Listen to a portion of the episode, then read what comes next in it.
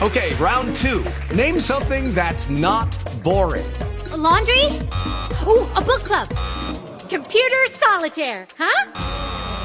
Ah, oh, sorry, we were looking for Chumba Casino. That's right. ChumbaCasino.com has over 100 casino style games. Join today and play for free for your chance to redeem some serious prizes. ChumbaCasino.com. No purchase necessary. Full prohibited by law. 18 plus terms and conditions apply. See website for details.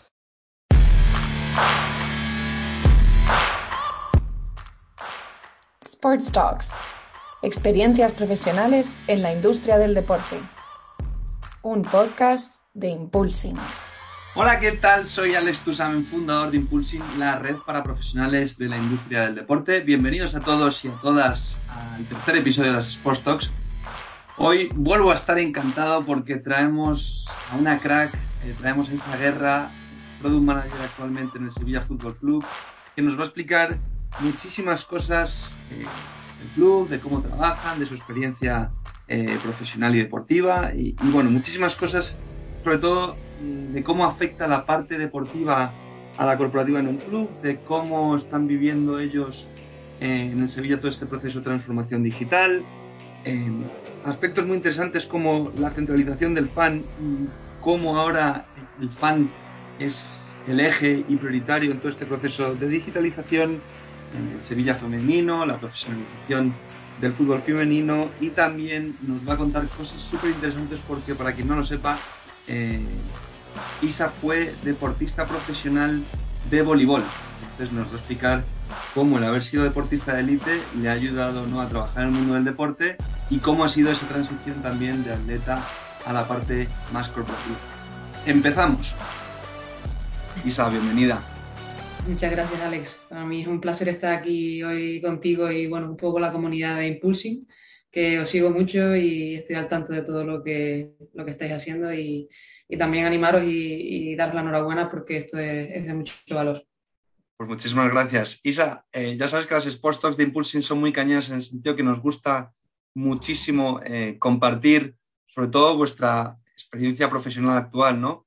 Eh, que esté hoy con nosotros una product manager de uno de los mejores equipos, a decir de España, pero ahora ya podría decir desde hace ya muchos años del mundo, eh, pues es para nosotros un placer y sobre todo, pues yo quiero empezar esta charla profesional, pues si te parece, con que nos cuentes un poquito qué es, qué es ser product manager en el Sevilla Fútbol Club, qué es ser product manager en un club de fútbol, cuáles son vuestras tareas, qué es, a qué os dedicáis en el día a día. También, obviamente, la, las diferencias ¿no? entre ser product manager en el Sevilla otro club, pero sobre todo centrándonos en tu experiencia en Sevilla, ¿qué es lo que hacéis en el día a día?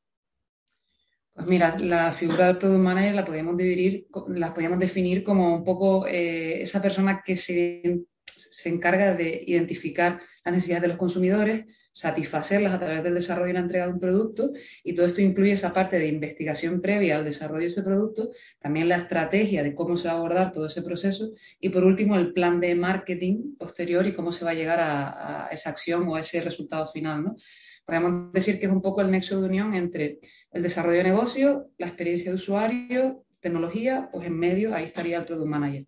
Esto, bueno, un poco más a nivel, a nivel general, ¿no? Si hablamos ya de product manager dentro de un club de fútbol, eh, podríamos decir que, eh, por ejemplo, en el, en el, Sevilla, como estamos repartidos, es que eh, cada product manager tiene asignado X productos dentro del club y les da servicios a esos clientes internos o a sus departamentos. Es el nexo de unión de preparación de campañas y lo que se trata es de optimizar todos los recursos posibles para ese, para ese producto obteniendo los mejores resultados con respecto a esos recursos. Básicamente o sea que... es un facilitador que tiene que estar en contacto con muchos departamentos para que cada producto vaya lo mejor posible y se lleguen a objetivos y a los resultados. Eso es, es, esa es mi pregunta. ¿Cuáles son esos objetivos? Es decir, porque eh, vemos que son diferentes áreas, ¿no? Pero ¿cuál es el objetivo de cada área? Porque obviamente son objetivos diferentes y, y no tendrán, o sí tienen algo que ver. Depende, depende de tu producto y del departamento. Eh, por ejemplo, los, objetivos de ticketing van a ser completamente diferentes a los objetivos de la fundación. O los objetivos del equipo femenino van a ser completamente diferentes a los objetivos del producto del tour o de retail o de la tienda. Entonces, eh, va un poco que tú tienes que hablar con el jefe de cada producto, con cada departamento, ver cuáles son sus objetivos, sus recursos, su programación y un poco ya nosotros plantear la estrategia y todo lo que se va a hacer esa campaña para alcanzar, ayudar a alcanzar esos objetivos un facilitador dentro del mismo club dando servicio a esos clientes internos, ¿no? Claro, porque no nos podemos olvidar que estamos en un club de fútbol, ¿no? Eso implica que eh, la parte deportiva es la prioritaria. Al fin y al cabo, el club va bien si el Sevilla gana, tanto en su parcela masculina, femenina como en cantera. Si el club consigue los objetivos, luego está ahí la parte corporativa para maximizar todo eso al máximo y encargarse de que todo funcione, ¿no? Pero la, prioridad eh, es que el equipo gane, ¿no? Todo está encaminado a que el primer equipo eh, tanto masculino como femenino, ganen. Totalmente. Lo, bonito de esto es que tus resultados o tu trabajo está ligado a un resultado deportivo, que es bueno y malo en algunas ocasiones. Pero digamos que los resultados deportivos del primer equipo condicionan tremendamente la parte corporativa o la parte más de empresa. Pero yo, por ejemplo, cuando te hablaba de resultados, te hablaba de objetivos eh, corporativos de cada departamento. Está claro que el primer equipo esto es un club de fútbol y todos damos servicio para que vaya lo mejor posible, pero hoy en día con la profesionalización de los clubes, el área de negocio y el área corporativa eh, es, la fase importante o es una, fase muy importante. Y os facilita mucho la vida a vosotros en vuestro trabajo corporativo que el Sevilla gane. Si el Sevilla gana más, eh, a vosotros, entre comillas, os facilita el trabajo, ¿no? De cara a más patrocinadores, más ingresos, eh, mayores recursos para, para, poder hacer crecer el club. Totalmente de acuerdo. Cuanto mejor vayan los resultados deportivos, más fácil es la vida corporativa, ¿no? Obtener resultados en el área más corporativa empresarial. Por lo que tú mencionabas, primero por ingresos por competiciones, después por patrocinadores, conocimiento a nivel de marca, relevancia internacional, expansión internacional, o sea que, todo va muy, muy, muy unido. Bueno, pues para nuestros oyentes, para quien no lo sepa, Isa ha jugado toda la vida eh, al voleibol. Eh, ha sido además deportista de élite y jugadora profesional de voleibol. Em, lo destaco esto porque, claro, eh, también entendiendo que tú has sido atleta de élite, también para ti ahora trabajar en la parte corporativa, esa transición, ¿no? Em, es muy interesante y, seguro que te habrá ayudado. A lo mejor no es que tú sepas más que tus compañeros, pero a lo mejor no es saber más, sino que tú has tenido vivencias desde muy pequeña que otros no han tenido, ¿no? Por ejemplo, todo el tema de la presión, eh, el competir al máximo nivel en tu deporte. Entonces, ¿eso te ha ayudado ahora para tu carrera a nivel corporativo? Sin ninguna duda, el tema de, esos valores, eso que hablas de, la presión, de la motivación, de objetivos, resultados, competitividad, todos esos buenos valores que podemos decir del mundo del deporte se pueden extrapolar ya a la parte, digamos, más profesional laboral. Y eso es un valor fundamental y clarísimo para todos los que hoy en día nos, nos gusta ¿no? y que estamos encantados de trabajar en, en, la industria del deporte. ¿Ves mucha diferencia del voleibol al, al fútbol? No tendrá nada que ver, ¿no? Imagino. Abismal, muy, muy, grande, muy grande. Eh, por desgracia, el, el voleibol sigue siendo un deporte bastante militar hoy en día. Poco a poco se van cambiando las cosas, se van haciendo cosas mejor en cuanto a profesionalización de los clubes, mejora de las condiciones de las jugadoras en cuanto al tratamiento profesional, contratos y demás, pero queda mucho camino por recorrer. Obviamente, salvando las distancias, estamos hablando de, del deporte rey, de unos recursos y de una visibilidad, derechos televisivos, seguimiento mundial, que yo creo que hoy en día no se pueden comparar con ningún deporte, no es porque sea voleibol, sino que la esfera del fútbol está a otro nivel. Claro, porque al, fin y al cabo, eh, hoy en día a través de las redes, sobre todo del contenido online, se puede llegar a cualquier público, ¿no? Es lo que pasa, que a lo mejor pues, los derechos del fútbol eh, hacen que se consuma el producto en cualquier canal que tú tengas, desde una televisión, ordenador, móvil, iPad, redes sociales, YouTube, Twitch, ¿no? Hay, muchos más. Em, ese es a lo mejor un poco el poder del fútbol, el que puede llegar a través de todos los canales y otros deportes no es que lleguen, sino que a lo mejor no, no, no es que lleguen, sino que a lo mejor no los consume tanta gente porque no se siguen tanto, ¿no? Correcto, para mí lo, has definido perfectamente. O sea, el, voleibol tiene un nicho de mercado, el fútbol tiene otro, pero al ser tan grande, pues engloba muchos canales, muchos recursos y, muchos seguidores, como bien has dicho tú. Entonces, mm, no se puede comparar entre deportes, creo yo, cada uno tiene su, su nicho, su target y, cada uno va enfocado a ciertas cosas. Y es verdad que con los deportes minoritarios o deportes femeninos también en este caso, eh, se está trabajando mejor cada día, pero, pero como dices tú, la exposición es diferente y el seguimiento es diferente. Y claro, este es un tema muy importante, todo el tema del, fútbol femenino, ¿no? De, la profesionalización del deporte. A nosotros nos gusta, el otro tuvimos una em, ponente también, Agustina, que bueno, está en el podcast de información, eh, sobre su experiencia, etcétera, pero nos gusta mucho el, papel de la mujer en el deporte, ¿no? Y la profesionalización, en este caso, del fútbol femenino. También tuvimos el otro día em, al CMO, Jaime, del World Football Summit, que nos estuvo hablando de la importancia que eh, van a llevar a cabo ellos en, septiembre, ¿no? En, su evento, allí en Sevilla, además, en los días 28 y 29, y, sobre todo el papel que le quieren dar ya a la mujer en el mundo del fútbol, eh, al fútbol femenino en este caso, pero yo también quiero destacar el papel de la mujer, ¿no? Que cada vez hay más mujeres en el mundo del deporte, cada vez eh, todo esto está poniéndose pues, como debe ser, ¿no? se está empoderando a la mujer, se está profesionalizando todo mucho más ¿Qué nos puedes decir tú de, ese aspecto femenino del, Sevilla femenino? ¿Se espera que crezca el club? ¿Se, siga apostando por ello? En el club se apuesta por el equipo femenino y se apuesta fuerte. De hecho, bueno, con Amparo Gutiérrez, que es la directora del fútbol femenino, y, bueno, obviamente con Monchi, que también es un director deportivo, em, se está haciendo un proyecto fuerte y se va a intentar dar un salto de calidad, siempre con los pies en la tierra, ¿no? Pero, pero hay mucha ilusión. Eh, con lo que me comentabas con respecto al equipo femenino en Sevilla, eh, eso hay un proyecto sólido, las jugadoras son completamente profesionales y, se dedican a esto. Y, ya te digo, el año que viene con la, con la consecución de la liga profesional, ya con los derechos, con los estatutos, con la presidenta y, todo esto, yo creo que el fútbol femenino se va a dejar de ver como lo que era antes y se va a empezar a tener a tomar en cuenta como lo que realmente se está convirtiendo. Muy interesante. Y Isa, eh, una penúltima pregunta, la transformación digital en los clubs. Es decir, hoy en día cuando hablamos de transformación digital es un término muy amplio, ¿no? Cuando hablamos de marketing digital, transformación digital, negocio digital. Y al cabo, en el fútbol estamos viendo los ejemplos de los NFTs, los fan tokens, el metaverso.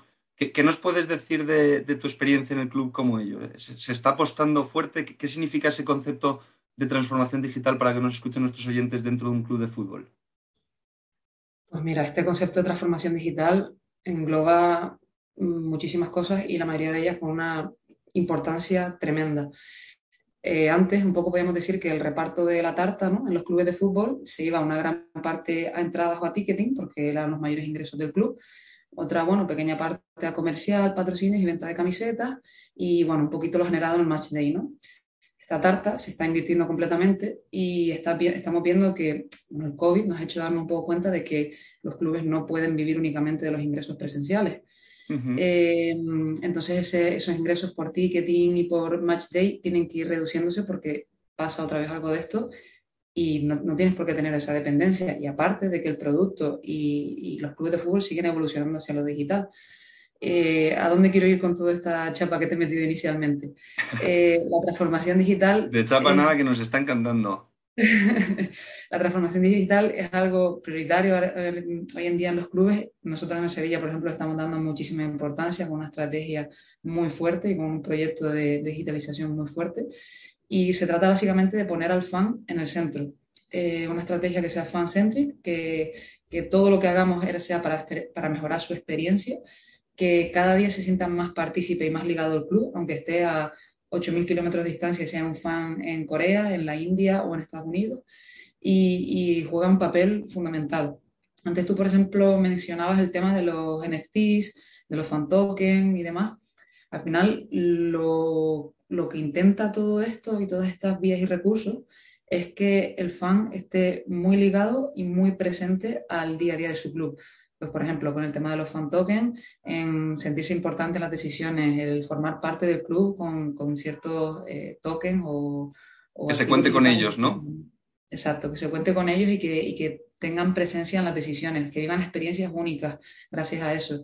Em, por ejemplo, uno de nuestros patrocinadores, socios.com, em, se centra en eso, ¿no? Próximamente ya lanzaremos el fan token y, y los aficionados podrán disfrutar de todas estas experiencias pero, pero esa es la línea a seguir, ¿no? Y, bueno, en cuanto a los NFTs y el metaverso, ahora que comentabas tú justo lo del World Football Summit, eh, tuvimos una previa que era el Football Innovation Forum aquí en Sevilla, fue el mismo día de la final de la UEFA Europa League. Y la verdad que fue muy interesante, fue sobre el metaverso. Yo pude escucharlo allí y recuerdo un ponente muy interesante que él decía que llevaba nueve años celebrando su cumpleaños en el metaverso, que eso creemos que es algo reciente, pero, pero y él nos contaba, bueno, y es que para un fan que está en la India, ver en el metaverso a su ídolo o estar cerca de él, de su avatar y de tal, eh, puede ser algo igual de gratificante que te firme un autógrafo a pie de campo. Y esa es un poco la concepción que tenemos que cambiar o hacia dónde tenemos que ir, que el fan pueda disfrutar de, todo eso que le da el club sin importar dónde esté. Muchas veces eh, no somos conscientes, eh, y más, por ejemplo, tú y yo que hemos sido atletas y hemos competido toda la vida, de lo que implica el término fan, a pesar de haber estado ahí, ¿eh? sobre todo obviamente cuando hablamos de, jugadores profesionales, por ejemplo, de, un club tan grande como el Sevilla. Eh, de, lo que llegan a hacer las personas, ¿no? del vínculo tan grande que sienten las personas por su club. Y por eso han surgido todo este tipo de iniciativas, como mencionabas, como socios, eh, para dar cabida a estas necesidades ¿no? que no estaban cubiertas y que se está viendo que, están funcionando. Así que, Isa, por terminar, una última pregunta que siempre hacemos aquí para acabar el podcast, eh, podcast, vídeo, eh, todos los formatos en los que producimos este contenido. Em, ¿Qué le dirías a la Isa de hace 10 años? Eh, porque obviamente la Isa ahora es una profesional contrastada, que es actualmente product manager en el, Sevilla, pero ¿qué le dirías a la Isa de hace 10 años si, si la tuvieses delante? Ya no qué consejo, sino qué la dirías. Pues mira, la de hace 10 años ahora mismo estaría, tendría 18 y estaría a punto de embarcarse a su primera aventura fuera de la isla de, yo soy de Gran Canaria, fuera de la isla como profesional, como jugadora profesional de voleibol. Eh, le diría que por muchos reveses o por muchas cosas que pensara que le han salido mal a lo largo de su trayectoria tanto deportiva como profesional laboral, que confiara porque un poco las cosas se van encauzando solas y al final todo termina como, como tiene que terminar o como debe ser, pero sobre todo que fuera un poquito más paciente y que, y que, todo, que todo llegue. Con eso nos quedamos. Isa, mil millones de gracias. Esperamos que en un futuro puedas volver a visitarnos y te agradecemos enormemente que hayas sacado un ratín para hablar con todos nosotros. Muchísimas gracias.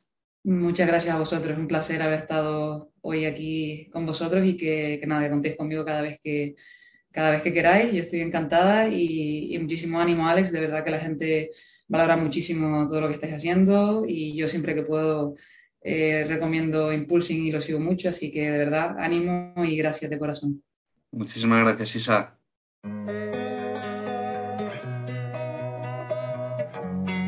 Amplía tus conocimientos de la industria del deporte a través de nuestras entrevistas. Sports Talks, un podcast de Impulsing. With Lucky Land slots, you can get lucky just about anywhere. This is your captain speaking. Uh, we've got clear runway and the weather's fine, but we're just going to circle up here a while and uh, get lucky. No, no, nothing like that. It's just these cash prizes add up quick. So I suggest you sit back, keep your tray table upright, and start getting lucky. Play for free at LuckyLandSlots.com. Are you feeling lucky? No purchase necessary. Void where prohibited by law. 18 plus terms and conditions apply. See website for details.